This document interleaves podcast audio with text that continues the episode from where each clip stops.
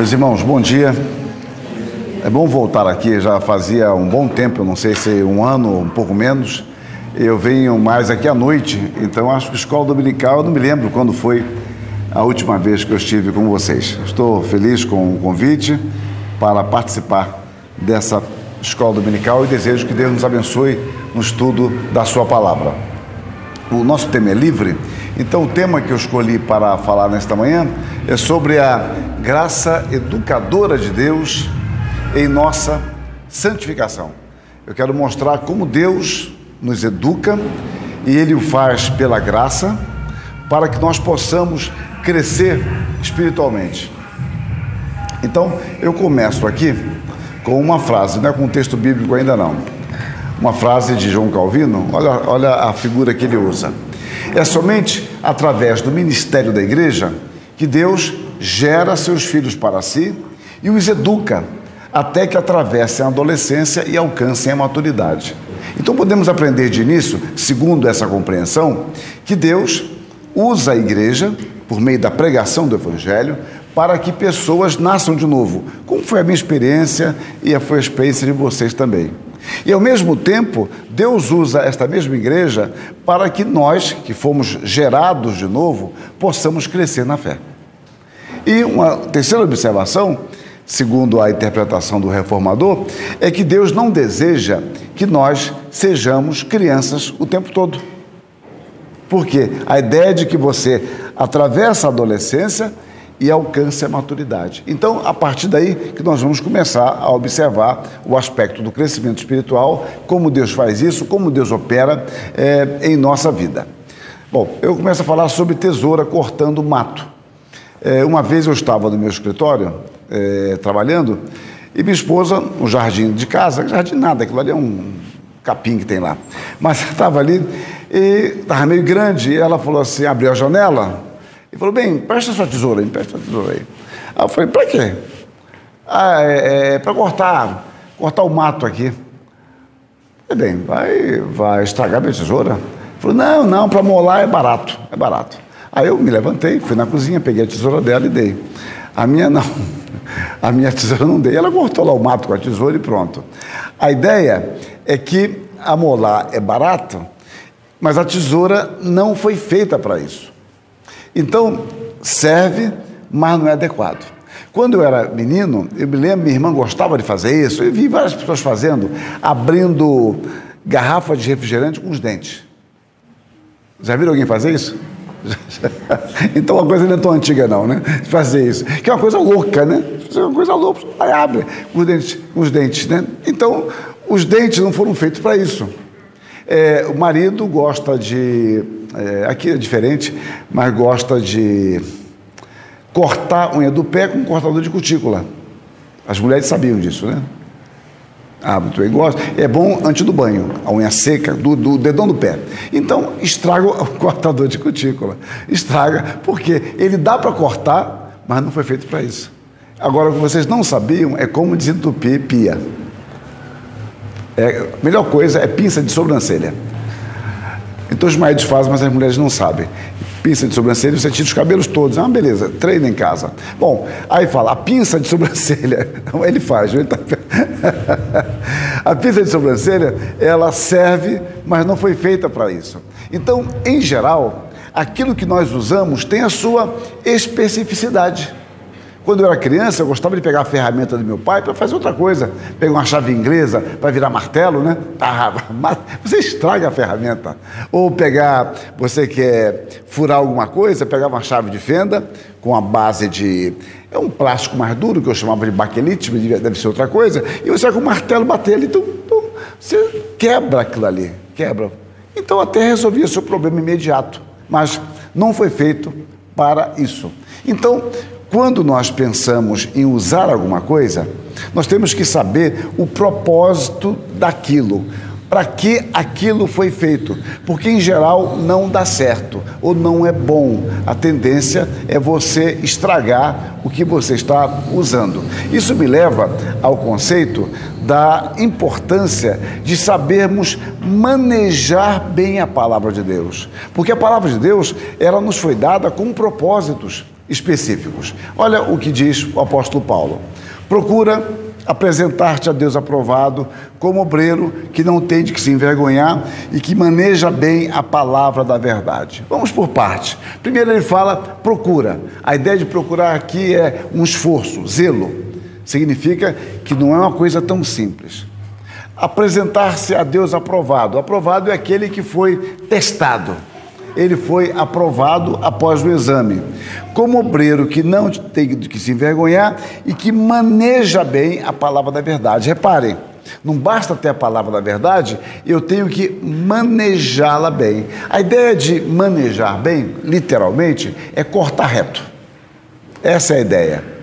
É a ideia de que você tem uma meta e você caminha para lá.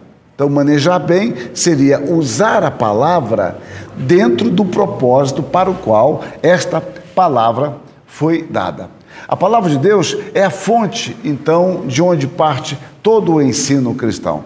Paulo diz que toda a escritura é inspirada por Deus e essa escritura que é inspirada, ela é útil ou proveitosa, uma tradução possível, ela é útil para o ensino, para a repreensão, para a correção, para a educação na justiça, a fim de que o homem de Deus seja perfeito, perfeito aqui é o sentido de maduro, e perfeitamente habilitado para toda boa obra. Então, ou seja, a palavra de Deus é útil para nos levar ao amadurecimento. E nós temos que saber manejar bem esta palavra para que ela seja usada dentro do propósito para o qual Deus nos deu. Dá para entender isso? Se você usar o liquidificador fora das especificações, vai dar problema, vai esquentar muito, vai quebrar, ainda mais esse de plástico de 30 reais. Estoura, não aguenta, nem mais como aqueles antigos de ferro. Né? Os de ferro antigamente aguentavam as lâminas, hoje nada. Qualquer coisinha arrebenta o liquidificador. Então você tem que usar dentro das especificações. Você compra uma máquina lavar roupa Brastemp, 11 quilos, está precisando alguém aqui, você compra, é, é, mas coloque coisa pesada demais, ela quebra. Ah, o suporte dela não aguenta, não aguenta, daqui a pouco ela está andando pela casa. Não é isso? Na centrifugação e você começa a comprar fio de extensão para que a máquina possa andar à vontade, tem que ter liberdade. Liberdade, já viveram isso já? A máquina está no quarto, porque ela começou a andar. Então, o fio de extensão é uma coisa muito boa de ter em casa, em vez de gastar dinheiro com a máquina para a esposa, dê um fio de extensão para ela de 5 metros, que vai ser uma beleza. E ela vai entrar no quarto sem bater na porta, né? vai andando. Mas você começa a estragar coisas é, previamente pelo mau uso.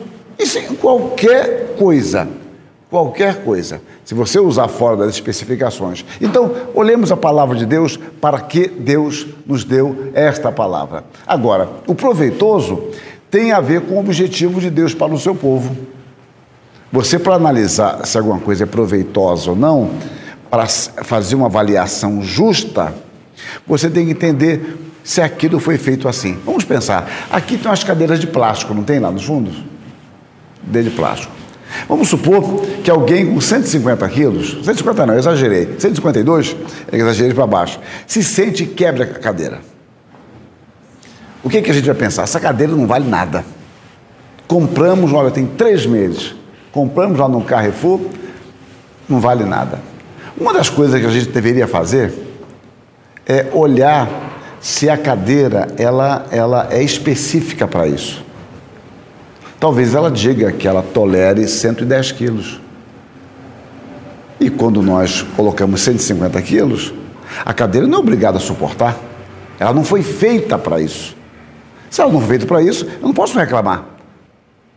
Ela não se destina a esse uso. Nós é que usamos fora da especificação. É como, ah, o pneu do carro gastou mais. Por quê? Andou descalibrado, fora de alinhamento, balanceamento. Então, em tudo você observa o uso, o uso que você faz da coisa. As gavetas, vocês não têm esse problema. Não começa a quebrar a rodana da gaveta? Já viveram esse problema? Em geral é porque é muito antiga, ou porque você coloca peso demais. Quando peso demais, aquela rodinha não aguenta. Quando você vai ver, ela toda esfolada ela toda esfolada tal, porque não foi feito para aquilo ali. Então a gente não tem muito cuidado com isso. Agora, quando é o contrário, a gente tem, ó, tem que beber 3 litros de água por dia. Não, cruz credo. Então, três litros de água por dia, eu bebo meio litro e olho lá. Então, a gente não cumpre aquilo que deveria ou exagera naquilo que nós não deveríamos, de fato, fazer daquele, daquele modo. Bom, quando nós nos distanciamos da palavra, nós vamos é, substituindo esta palavra por elementos que nós julgamos que podem entreter, ou seja, nos distrair, ou instruir intelectualmente o povo. Eu passo a usar a palavra não mais como um meio que Deus nos dá para o nosso crescimento espiritual. A palavra de Deus insiste no ponto de que a igreja ela deve perseverar no estudo da palavra. Ela é o suficiente para todas as nossas necessidades. Aí é que está. A palavra de Deus ela é toda inclusiva, ela é abrangente, ela é suficiente para nos guiar, para nos aconselhar, para nos disciplinar. A palavra de Deus diz no Salmo 32 que Deus aponta o caminho aos pecadores. É uma ideia de instrução. A instrução de Deus envolve Ele mostrar para nós o caminho. Então Deus vai nos dirigindo por meio dessa escritura que Ele mesmo nos deu e Ele a preserva. Bom, vamos ver então a palavra e o nosso novo nascimento. Como é que nós nascemos de novo? Olha o que Paulo escreve aos Coríntios.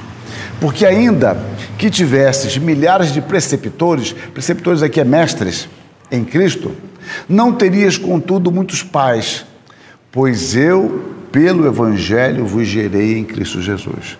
Então, Paulo está se referindo ao fato de que a igreja de Corinto começou com o ministério dele.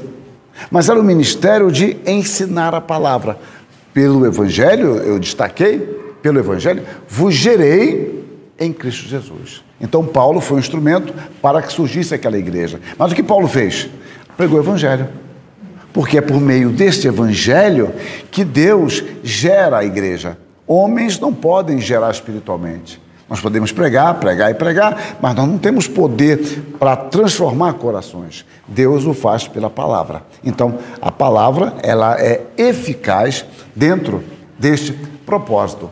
O evangelho é o poder operante de Deus por meio do qual Deus nos concede vida. Agora, há o perigo de confundirmos o ponto de partida com o ponto de chegada. É fácil, é fácil isso. Vou explicar para vocês. É, pesquisas já antigas apontam para o fato: muitos acidentes existem na chegada na cidade. Um dos motivos, um dos motivos é que a pessoa ela relaxa. Quando eu estou num lugar desconhecido, eu estou mais atento, preocupado, tal. Quando eu estou, ah, aqui eu estou em casa. Você relaxa, solta a mão do volante, solta o pé, tira o pé do freio, começa a coçar as costas contra o pé. Então você começa a fazer umas barbaridades, umas bar... acupuntura, né? Então você começa a acupuntura e o contorcionismo. Bom, então você relaxa um pouco mais, o seu nível de atenção cai. É porque você já conta que chegou em casa. Você não chegou.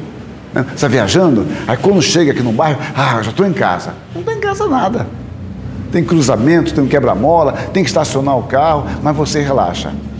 Um outro elemento que eu ilustro é sempre, sempre, isso é coisa de sempre. Ah, o maior grau de desistência na faculdade, maior grau está no primeiro ano. Primeiro ano a desistência é muito grande, no segundo diminui um pouco, mas ainda há. No terceiro é praticamente impossível, só se houver uma doença, algum problema mais grave. Mas por que no primeiro ano? Por que, que no primeiro ano? Uma das explicações, há várias, eu, eu apresento uma que me interessa aqui, é que o sujeito, ele luta para entrar no curso superior, ele luta, luta, se for alguns vestibulares mais difíceis, mais concorridos, com medicina, odontologia, ele fica três, quatro anos, quer dizer, o cara sabe que vai ficar quatro anos, não para se formar, mas para entrar, para entrar. Então ele luta, luta, quando ele entra, uh, finalmente, uh, legal, consegui entrar, aí ele relaxa. Ô seu bobo, você vai começar a lutar agora. Mas ele relaxa, porque ele pensa, agora eu cheguei. Não, não chegou nada. Agora você chegou no início. Mas ele relaxa. Então ele não aguenta o tranco. É algo muito curioso de se pensar. Na vida cristã não é diferente. A salvação é a linha de partida. A salvação é a linha de partida. A regeneração que é o novo nascimento, Paulo fala que nos gerou pelo Evangelho, não é um ato que se completa em si mesmo. Antes, é a operação de Deus que nos conduz ao desenvolvimento espiritual. Ou seja, Deus nos gerou de novo espiritualmente e nós nascemos crianças, nós nascemos adultos. Agora, as tentações, algumas das dificuldades que nós nem sequer sabíamos, vamos começar a enfrentar agora. Pode observar, se vocês lembrarem da conversão de vocês, como é que muitos problemas começaram a surgir após a conversão, e parece que o Evangelho só trouxe problemas. Porque antes estava tudo muito arrumadinho, sem a consciência de pecado. Agora não, você entende que passa a ser diferente a sua vida. E começa a existir os conflitos próprios. Então, é a caminhada de progresso é, espiritual. Agora, nós nascemos crianças para que nós amadureçamos na fé. Então, as coisas, é, elas são bonitas.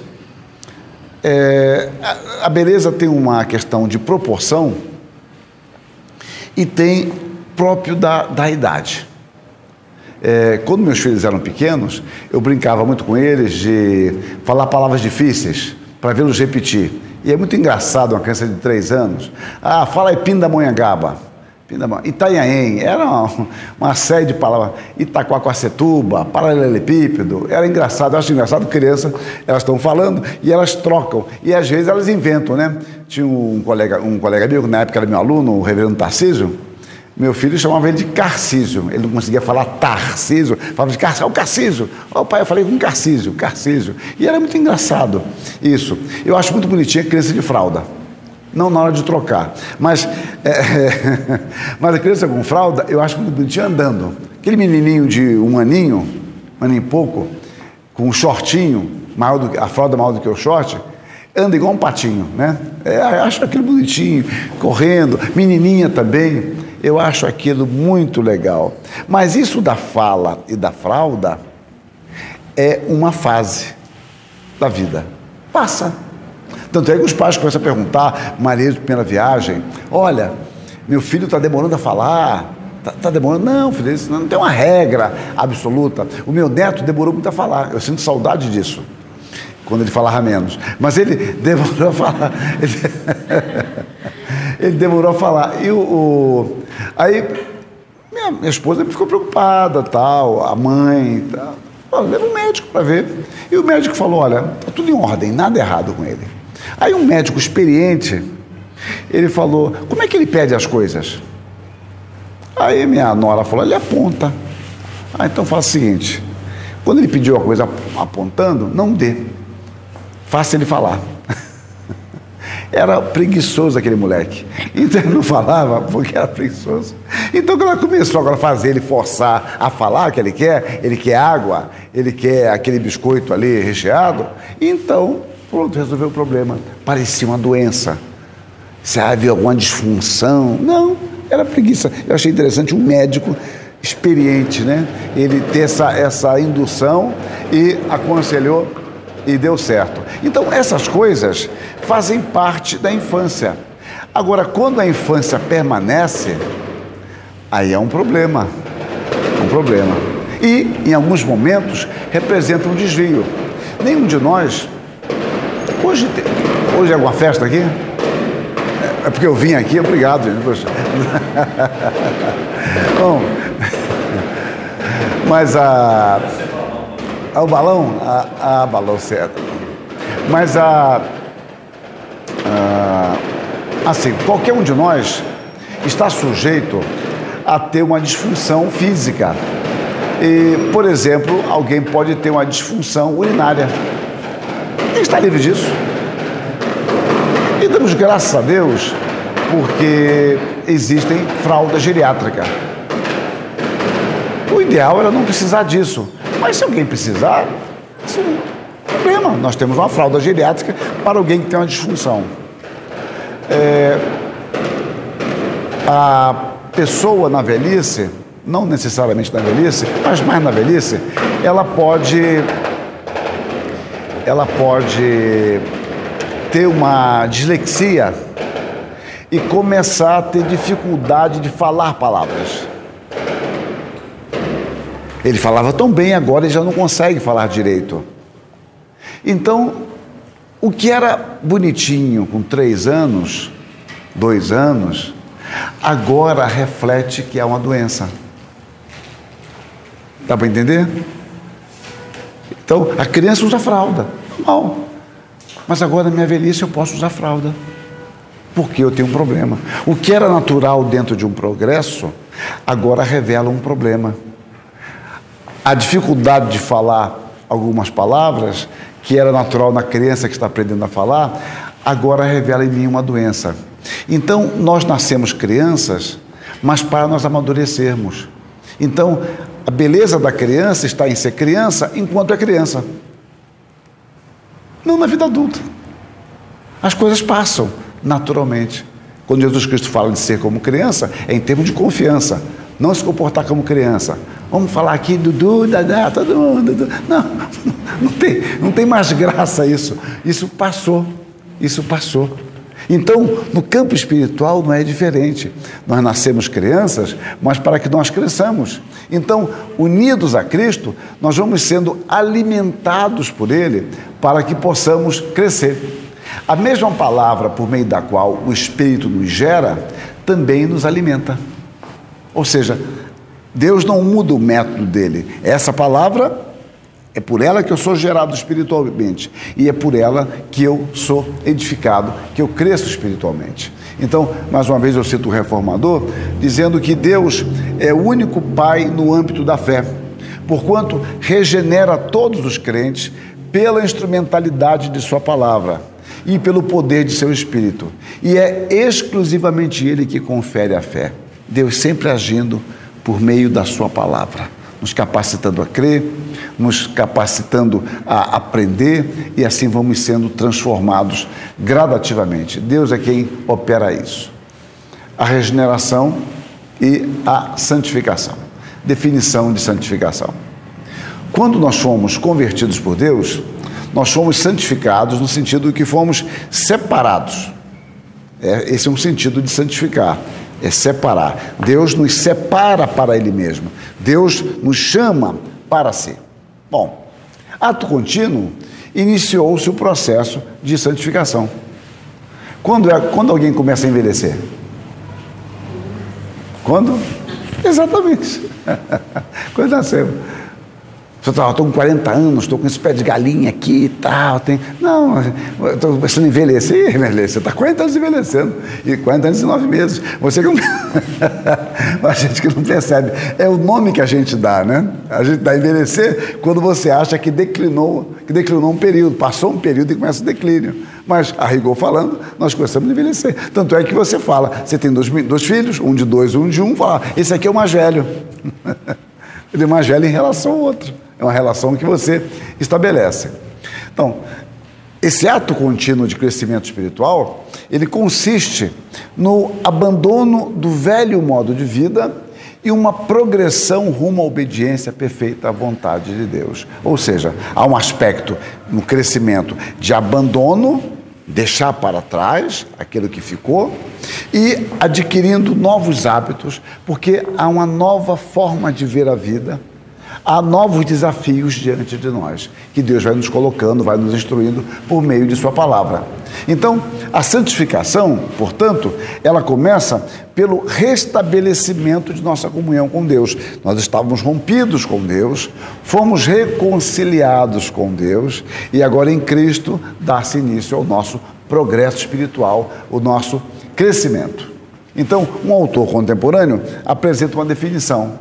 Santificação é um processo educacional planejado e programado por Deus com o propósito de nos refinar, purificar, animar, firmar e amadurecer. Por meio dele, Deus nos leva progressivamente à forma moral e espiritual que Ele quer que alcancemos. Então, esse processo educacional, que nós estamos chamando de santificação, ele tem um modelo, ele tem uma meta, tem um padrão. Ontem eu estava participando de um congresso de educação cristã, lá em Salvador, então a questão que eu trabalhava, uma das questões era essa: é, que homem nós queremos formar? Qual é a meta? Então eu falava, educação cristã tem Jesus Cristo como modelo. A educação cristã visa formar pessoas que se aproximem mais da imagem de Cristo, porque este é o propósito de Deus, conforme diz em Romanos 8, 29 e 30. Então, há uma meta a ser é, alcançada. A santificação como algo processual. A santificação, portanto, é um processo sobrenatural que se inicia com o nosso novo nascimento, já falamos isto, consistindo no progresso, no progressivo abandono do pecado em direção a Deus. Tudo bem. Nós somos santos em santificação. Quando eu falo somos santos, é que Deus nos chama para si, Ele nos separa, para que nós possamos crescer espiritualmente. Nunca é o contrário. Deus não nos faz crescer espiritualmente sem nos separar para Ele. Então não há santificação sem conversão. É preciso que haja novo nascimento para que nós nasçamos e agora comecemos a crescer e a nos desenvolver pela graça de Deus. Então, nós somos separados do mundo, somos santos, para crescermos, progredirmos em nossa fé. Agora, a santificação, ela jamais terá fim nesta vida.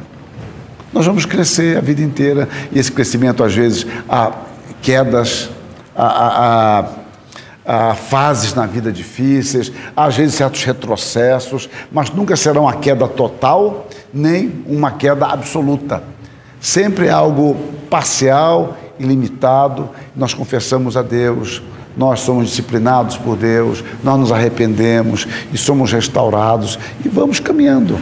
Aquele hino o 68 expressa bem isso. Eu creio, Senhor, na divina promessa, vitória já tive nas lutas aqui, contudo é muito certo que a gente tropeça, por isso, Senhor, eu preciso de Ti. É a experiência de todos nós como cristãos. Agora, entendamos, nós não somos perfeitos, nem o seremos enquanto estivermos neste modo de vida terreno. Todavia, buscamos a perfeição. Nós caminhamos em sua direção, mas sabemos que a perfeição pertence somente a Deus. A oração do Pai Nosso, que Jesus Cristo ensina aos seus discípulos, ela vai indicar, obviamente, que todos nós somos pecadores, que todos nós carecemos de misericórdia. Porque quando é que Jesus Cristo demonstra que somos pecadores na oração do Pai Nosso? Quando é que Jesus Cristo demonstra que somos pecadores na oração do Pai Nosso? Quem me ajuda? Um de cada vez. Exatamente. Perdoa nossas dívidas. Observe que Jesus Cristo ele não falou: olha, se vocês, caso sejam pecadores, o pessoal do Seleta não faça essa oração, não, porque aqui ninguém peca, né? Quem peca são os outros. Não. Ele fala assim: olha, vós orareis assim. É uma oração para todos os seus discípulos, não para ele. Ele não ora. Vós orareis assim. Pai nosso, estás no céu, santificado seja o seu nome. Perdoa as nossas dívidas. Então, por que, que eu peço perdão pelas minhas dívidas? Primeiro, porque eu estou endividado. E segundo, porque eu não posso pagar. Eu preciso da misericórdia de Deus. Se eu pudesse pagar, eu pagaria, mas não, eu não posso. Então, já vá pedindo perdão a Deus pelos seus, seus pecados, pelas suas pelas suas dívidas.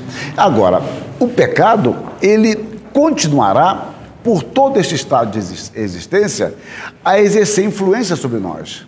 Não há nenhuma ideia bíblica de perfeccionismo espiritual. Isso é ilusório. O pecado, ele não mais domina, ele não está mais na sede no nosso coração, mas ele exerce influência e por vezes uma influência muito poderosa, não irresistível. Ela não é irresistível essa influência. Nós podemos resistir pela graça de Deus, sim, mas é uma influência poderosa. Então, o conceito de que o cristão não mais peca é um, é um conceito ilusório e por isso antibíblico. Quem pode dizer, diz Provérbios, purifiquei o meu coração, limpo estou do meu pecado? Não há homem justo sobre a terra que faça o bem e que não peque.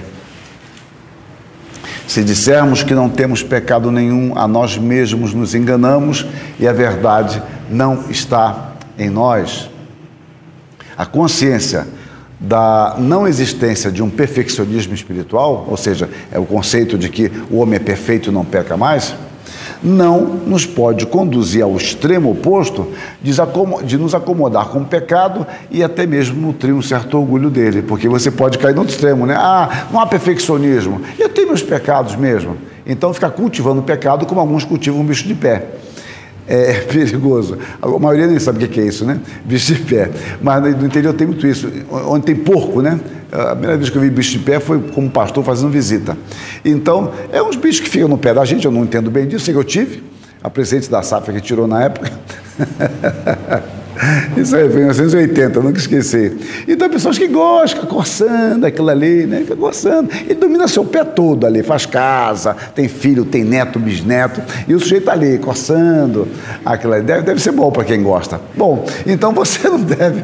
Tem uma cuidado para que você não fique cultivando pecados, né? Ah, eu não sou perfeito mesmo. Então, olha, eu peco, tu pecas, ele peca, nós pecamos, vamos, pecado indicativo aqui. Não, nós não podemos nos acomodar com isso. Ou seja, eu sei que eu sou pecador, mas eu não posso me acomodar com o pecado. Essa é a luta nossa é, constante. A questão aqui é de equilíbrio radical. Não alcançamos a perfeita santidade. Contudo, devemos buscá-la constantemente, sem desanimar, sem esmorecer. O que nos distingue da nossa antiga condição é que não mais temos prazer na condição de pecador. Podemos até dizer que o pecado é uma espécie de acidente de percurso na vida do crente. Mas a, influência está ali. Satanás está presente. Nós lutamos contra a carne, contra o diabo, contra o pecado. Essa é uma luta constante da vida, vida cristã. Agora, como eu falei há pouco, antes o pecado comandava o nosso pensar e agir. Agora ele nos influencia, mas ele não reina. Ele não está mais na sede. O inimigo pode estar na periferia, fazendo estrago e influenciando, mas antes ele estava na sede, na capital, e ele mandava totalmente. Ele estava dominando o nosso coração que é, seria a sede, e ele não mais tem poder para isso. Mas uma vez Calvino diz que o pecado deixa apenas de reinar, não contudo de neles habitar. A luta nossa é constante, mas ele não reina mais, ele não tem plenos poderes sobre nós. Isto indica, então, a necessidade do convertido adquirir novos hábitos pela prática da verdade em amor, nossa vida mudou, nossa forma de ver mudou, nós temos uma nova natureza. E agora, que caminho vamos seguir? Como vamos, vamos é, nos desenvolver em nossa fé? Paulo diz que, seguindo a verdade em amor, cresçamos em tudo naquele que é a cabeça, Cristo. Seguir a verdade em amor. Nós vamos crescendo dentro desta, desta, desse caminho processual. Então, alguns desses novos hábitos que devem caracterizar a vida cristã é a leitura e a meditação na palavra de Deus, a oração, a participação dos cultos, o cultivo de pensamentos santos, que é algo muito difícil por causa dos dados inflamados de Satanás, mas cultivar pensamentos santos, o esforço no anúncio do Evangelho, ajuda aos irmãos na fé, quando nós intercedemos pelos nossos irmãos, isso é um meio muito importante de amadurecimento, porque nós pensamos muito em nós mesmos. E agora a gente começar a se preocupar com o nosso irmão, no sentido de orar por ele, para que ele vença essa etapa, vença essa tentação, para que ele possa arrumar o, o seu emprego, para que ele possa se entender melhor, ele e a sua esposa se entenderem melhor. Então, quando nós começamos a fazer isto, nós estamos de fato cultivando novos hábitos que estão relacionados com o nosso crescimento espiritual. Então, o nosso crescimento externo deve ser acompanhado pelo aprofundamento de nossas raízes, buscando cada vez de modo mais profundo o nosso alimento, para que possamos ter não simplesmente uma aparência espiritual teatral. A ideia é a seguinte que eu uso. É, eu volto a falar sobre isso na sequência é que árvores mais altas, elas precisam de raízes mais profundas. Para que ela possa colher mais do solo alimento e ao mesmo tempo ela possa resistir às intempéries. Uma árvore com raiz curta, não adianta. Não adianta. Então, a árvore ela é plantada e ela vai cada vez buscando alimentos em lugares mais fundos ou vai se tornando uma árvore frondosa, se alastrando. Então, nós não entendemos que nós podemos estar muito bem preparados para uma fase atual de nossa vida. E a tentação, muitas vezes, não quer dizer que seja sempre assim, é o nosso crescimento social, intelectual, profissional, financeiro.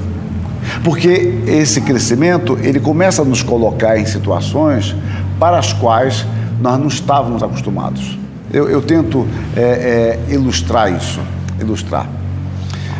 É, você veio de uma família pobre, seus pais aí tinham cinco irmãos. Alguém veio de família com cinco ou mais?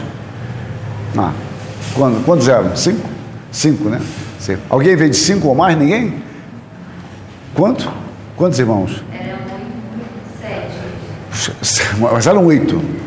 Na infância, oito. Oito, irmão. Olha, sirva de exemplo jovens casais. Então, assim, sustentar que vai ela, né? Muito bem. Então, se vocês, a, a família era crente, e isso não se aplica a vocês, vocês já ouviram histórias assim? Era difícil porque não tinha carro, morava em lugar muitas vezes sem asfalto, longe. Se fosse em Belo Horizonte, sobe, desce, morro, tal. Então, ir para a igreja às vezes com chuva, não tem dinheiro para passagem. Eu já vi famílias que começavam a revezar. O pai e o filho iam à noite e a mãe e a filha iam de dia na escola dominical, porque não tinha passagem, pra, não tinha dinheiro para ir quatro de manhã e de volta e à noite, 16. 16 passagens. Quem ganha pouco, quanto que é uma passagem de ônibus? Quatro reais?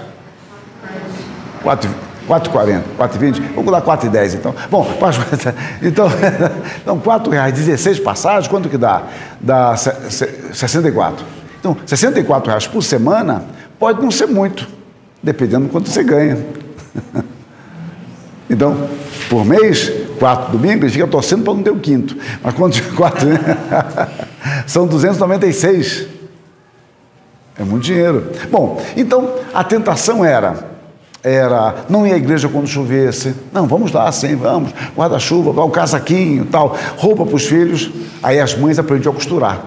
Né? Um modelo só de vestido que ia passando de irmã para irmã. Já viram isso? Não, né? Só passar irmã. Sapato, mesma coisa. Tinha um sapato admirável, que eu gostava muito, tal de Verlon. Aquilo fedia muito. Aquilo, olha, era, um, era uma borracha que parecia um plástico.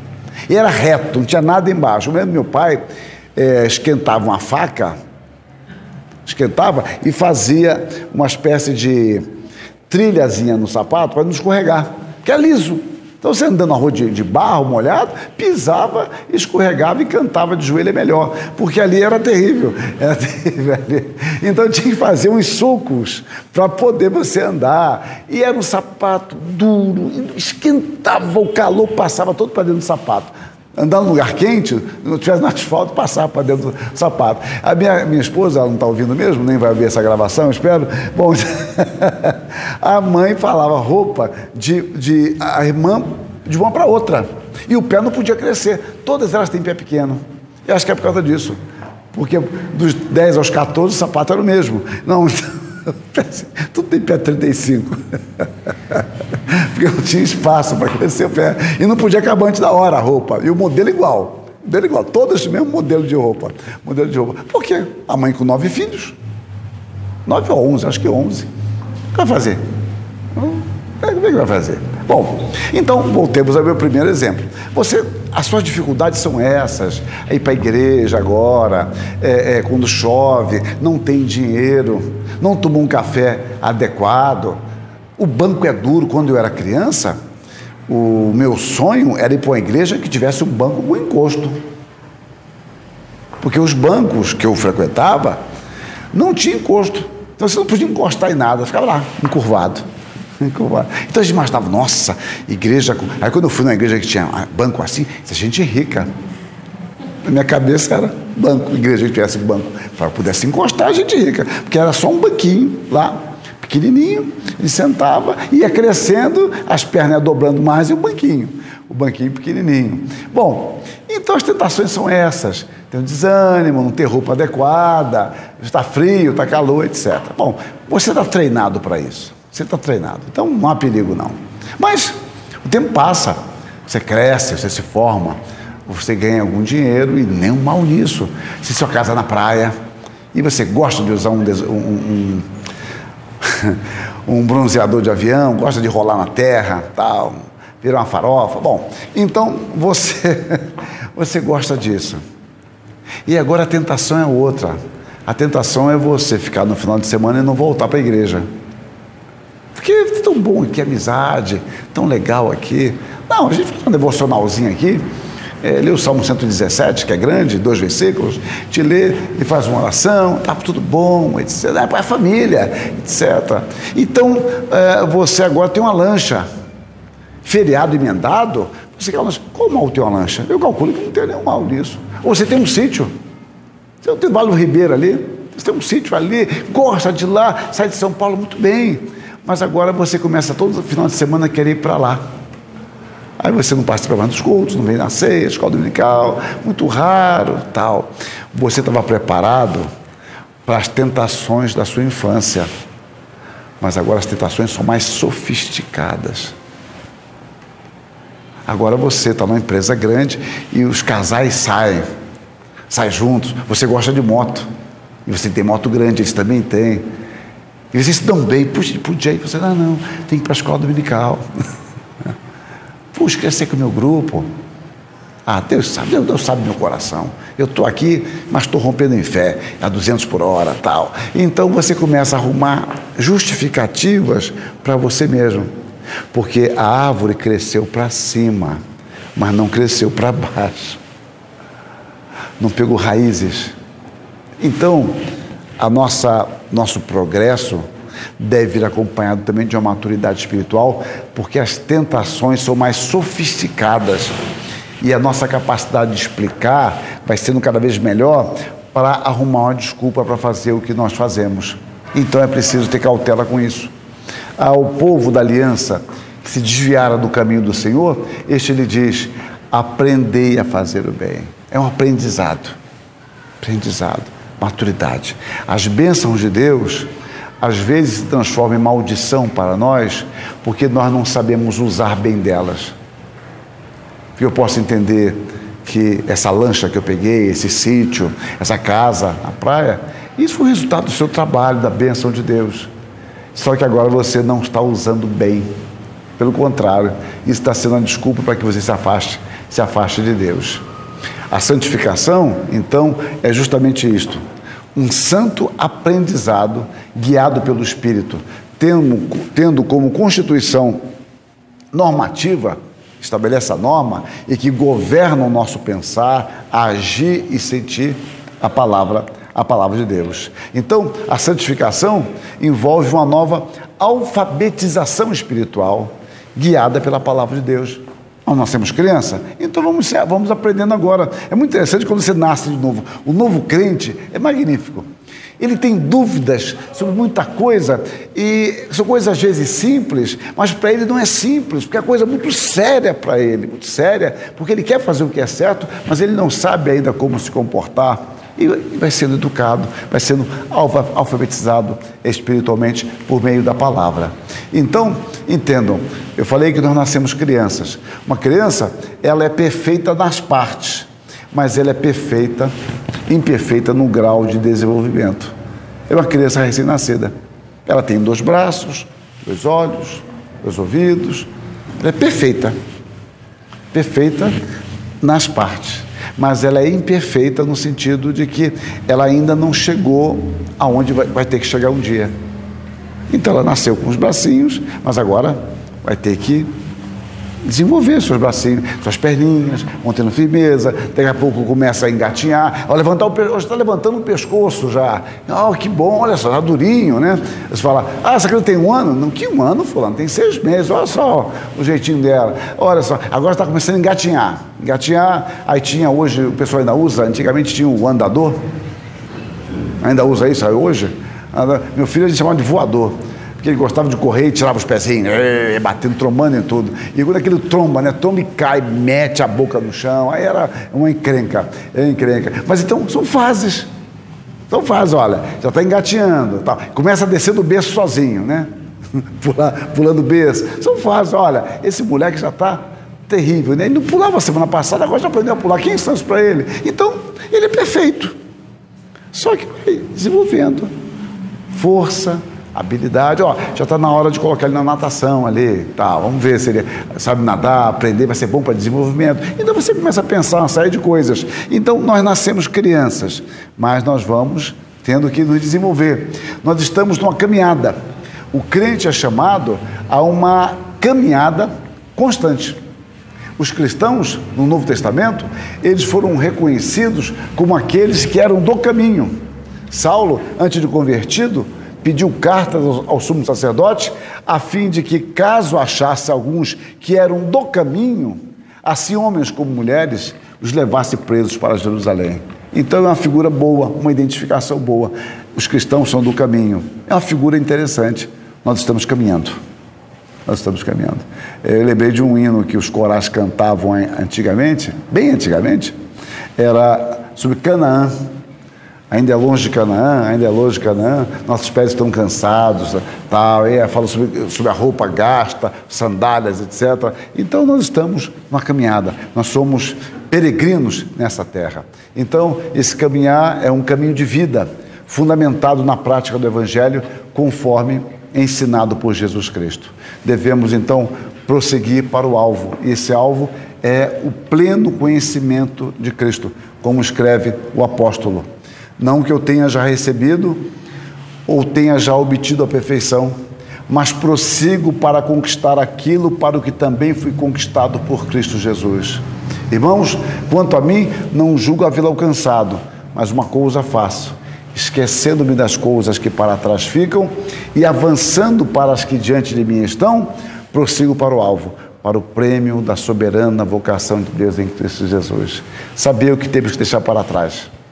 Coisas que podem ser importantes, mas se tornam secundárias ou até irrelevantes diante da sublimidade do conhecimento de Cristo. Terceiro aspecto que eu analiso é a graça de Deus e os crentes de Creta, né? E os cretenses. Paulo escreve uma carta a Tito, que estava pastoreando a igreja na ilha de Creta, e o seu objetivo era continuar o trabalho de organização da igreja. É, Tito tem um, um, objetivo, conforme Paulo estabelece, de colocar as coisas em ordem. Então a ideia de eleger diáconos, promover a eleição de diáconos, de presbíteros e organizar a igreja. E por isso Paulo vai dar várias instruções àquela jovem igreja. Depois de várias recomendações, várias exortações, Paulo fala da ação da graça de Deus. Como essa graça de Deus, ela é salvadora e educadora. Como é que Deus opera na vida dos homens desta maneira? Porquanto, diz Paulo, a graça de Deus se manifestou salvadora a todos os homens educando-nos. A palavra educando-nos aqui é de onde vem a nossa palavra pedagogia, né? Pedagogia. É, educando-nos para que, renegadas a impiedade e as paixões mundanas, vivamos no presente século, sensata, justa e piedosamente. Observem, a graça de Deus é salvadora e ela nos salva nos educando. Ele é salvador a todos os homens, educando-nos. A salvação envolve a educação de Deus, o processo que Deus usa para o nosso crescimento é, espiritual. Então, a, a graça educadora de Deus tem como propósito educativo para nós vivermos neste século. Paulo vai mostrar isso. A graça nos educa, educa para podermos viver aqui, na sociedade onde ele mesmo nos colocou. Então nós podemos observar o texto um aspecto negativo. Quando eu falo negativo, não é algo ruim, não. É algo que eu tenho que deixar. A graça me educa para deixar coisas, abandonar coisas. E Paulo diz que nós devemos renegar a impiedade. Impiedade consiste na rejeição de tudo que procede de Deus ou se relaciona a Ele. Então, o homem ímpio é aquele que nega Deus ou vive como se Deus não existisse. E a graça de Deus vai me educando para que eu abandone esse tipo de compreensão equivocada e passe a crer em Deus e a confiar mais em Deus. E diz: renegar as paixões mundanas, que é forte desejo, concupiscência, paixões que caracterizam o modo de viver do homem sem Deus. Ou seja, nós éramos totalmente dominados pelas paixões da carne. Agora, nós nascemos de novo, o pecado exerce influência e continuará exercendo, mas a graça de Deus vai nos educando para que nós possamos suplantar isso, possamos deixar isso para trás. Agora, há um ensino também positivo. Essa mesma graça, o versículo 12 nos mostra, ela nos ensina para que nós vivamos no mundo de forma sensata, com autocontrole moderadamente. Então a graça vai nos dando moderação, sensatez, porque Deus mesmo que nos instrui. E a instrução de Deus está associada a um discernimento espiritual. E mais, para que nós vivamos no presente século de forma sensata e justa. A ideia de justiça nas Escrituras é de ser de acordo, ou agir de acordo, com um padrão. Por isso que você fala, olha, o que ele falou é justo, ou foi justamente o que eu disse. Então a ideia de justiça na Bíblia é agir de acordo com a palavra de Deus. Quando alguém age de acordo com a palavra de Deus, ele está sendo justo. A graça nos educa para que sejamos justos, vivamos de forma reta e justa, de acordo com o padrão de Deus. E piedosamente, antes vivíamos na impiedade. Agora Deus quer que nós vivamos piedosamente. Tem um sentido de reverentemente. A palavra indica uma relação correta com Deus e com o nosso próximo. A nossa relação começa com Deus, mas ela se manifesta também, obviamente, na relação com o nosso próximo, com nossos pais, com, nossa, é, é, com nossa, nossos filhos, com o nosso esposo, com a nossa esposa, com os nossos vizinhos, na sociedade dentro da qual estamos inseridos. Considerações finais. Em todo o nosso aprendizado, deve haver sempre a compreensão de que estamos nos preparando, você e eu, para nos encontrarmos com o Senhor. Nós estamos preparando, a caminhada. Nós somos peregrinos, como diz o hino, sou forasteiro aqui, em terra estranha eu estou. Por isso, vivemos na bendita esperança do seu regresso triunfante, porque esta é a sequência do texto do, de Paulo a, a Tito. Aguardando, ele fala no verso 13, então, a graça de Deus se manifestou salvador a todos os homens, para que, renegadas a impiedade e as paixões mundanas, vivamos no presente século, sensata, justa e piedosamente. Aí continua, aguardando a bendita esperança e a manifestação da glória do nosso grande Deus e Salvador Jesus Cristo. Então, nós vivemos nessa expectativa. É uma expectativa que não nos impede, pelo contrário, de atuar onde Deus nos colocou. Nós atuamos onde Deus nos colocou, nossa família, nosso trabalho e nossas vocações, mas sabendo que nós somos peregrinos. Mas temos uma tarefa a executar enquanto Deus nos der vida, nos der condições. Estamos cumprindo nossa vocação, mas sabendo que nós aguardamos a bendita esperança de sua vinda, de sua volta. Sabendo que o propósito da auto-entrega de Cristo foi formar um povo para Ele, um povo exclusivamente seu. Então, na sequência do versículo, eu li o 12, agora o 13 e o 14. O qual a si mesmo se deu por nós, a fim de remir-nos de toda iniquidade e purificar para si mesmo um povo exclusivamente seu, zeloso de boas obras. Ou seja, Cristo nos escolhe para Ele, Ele nos dá os meios para o nosso crescimento, Ele mesmo nos fez nascer de novo e a Sua palavra, ela é suficiente, ela é eficaz para nos instruir. E mais, eu concluo com essa figura. A palavra de Deus, ela permanece com o mesmo poder. Esse data show aqui, Epson, a lâmpada dele é, é boa, mas certamente ela já não está tão boa como no início. Eu não preciso saber disso. Não, ela não está ruim. Quando ela começa a ficar ruim, começa a ficar meio esverdeada. Mas ela já não está mais boa. Por quê? Por causa do uso. Uso. Lembra que eu falei da máquina de lavar roupa? que ela começa a andar pela casa na centrifugação? Né? Centrifugação. No início não é assim. Aí você amanhã se sente tocado do seu coração, vai lá e compra a máquina Brastemp. Tá. É, o Consul, quer dizer Consul também. Bom, então você vai lá e compra a máquina e coloca na sua casa. Você vai descobrir algumas coisas, além da dívida. Você vai descobrir que a sua máquina antiga estava muito barulhenta. Impressionante. Está centrifugando, nós estamos conversando. Antes não dava, não dava né, para conversar com ela centrifugando. Gente, que coisa, como era barulhenta a nossa máquina, etc. Tal. Isso com qualquer peça. Você pega uma lâmpada que você já usa há bastante tempo e coloca outra igual, igualzinha. Ela vai iluminar melhor. Mesma coisa. Ela vai iluminar melhor. Por quê? Porque elas se desgastaram. O uso é um desgaste natural. Então as coisas vão se desgastando. Elas vão perdendo a sua energia, o seu poder. Só que isso é muito gradativo e você não percebe, exceto pontualmente. Quando você pega algo pontualmente, é igual quando você vai adoecendo, né? Você vai ficando mais fraco tal, até que você volta ao normal. Gente, eu estava mal, então uma semana agora que eu percebi. E tem uns que não querem a médico de jeito nenhum, então ele resiste, resiste. Gente, olha, eu estava com um sono tremendo, à tarde eu ia dar uma cochilada de 1 mais 5, e era difícil, tal, levantar às 6 da tarde, né? Bom, era um problema porque ele estava muito cansado, muito mole. Não, agora voltou minha vida normal, eu tinha até esquecido como é que era. Então, nós vamos perdendo. Computador. Reverendo Timóteo faz isso com muita competência. O computador vai ficando pesado, lento.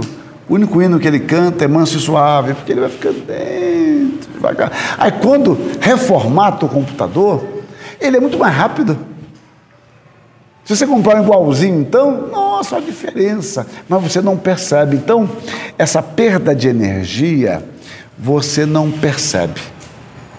Os atletas, os atletas perceberem que já não tem energia adiante e tem que parar. É difícil, porque é um processo. Você só percebe quando você pega a imagem congelada lá e coloca hoje. Aí você percebe.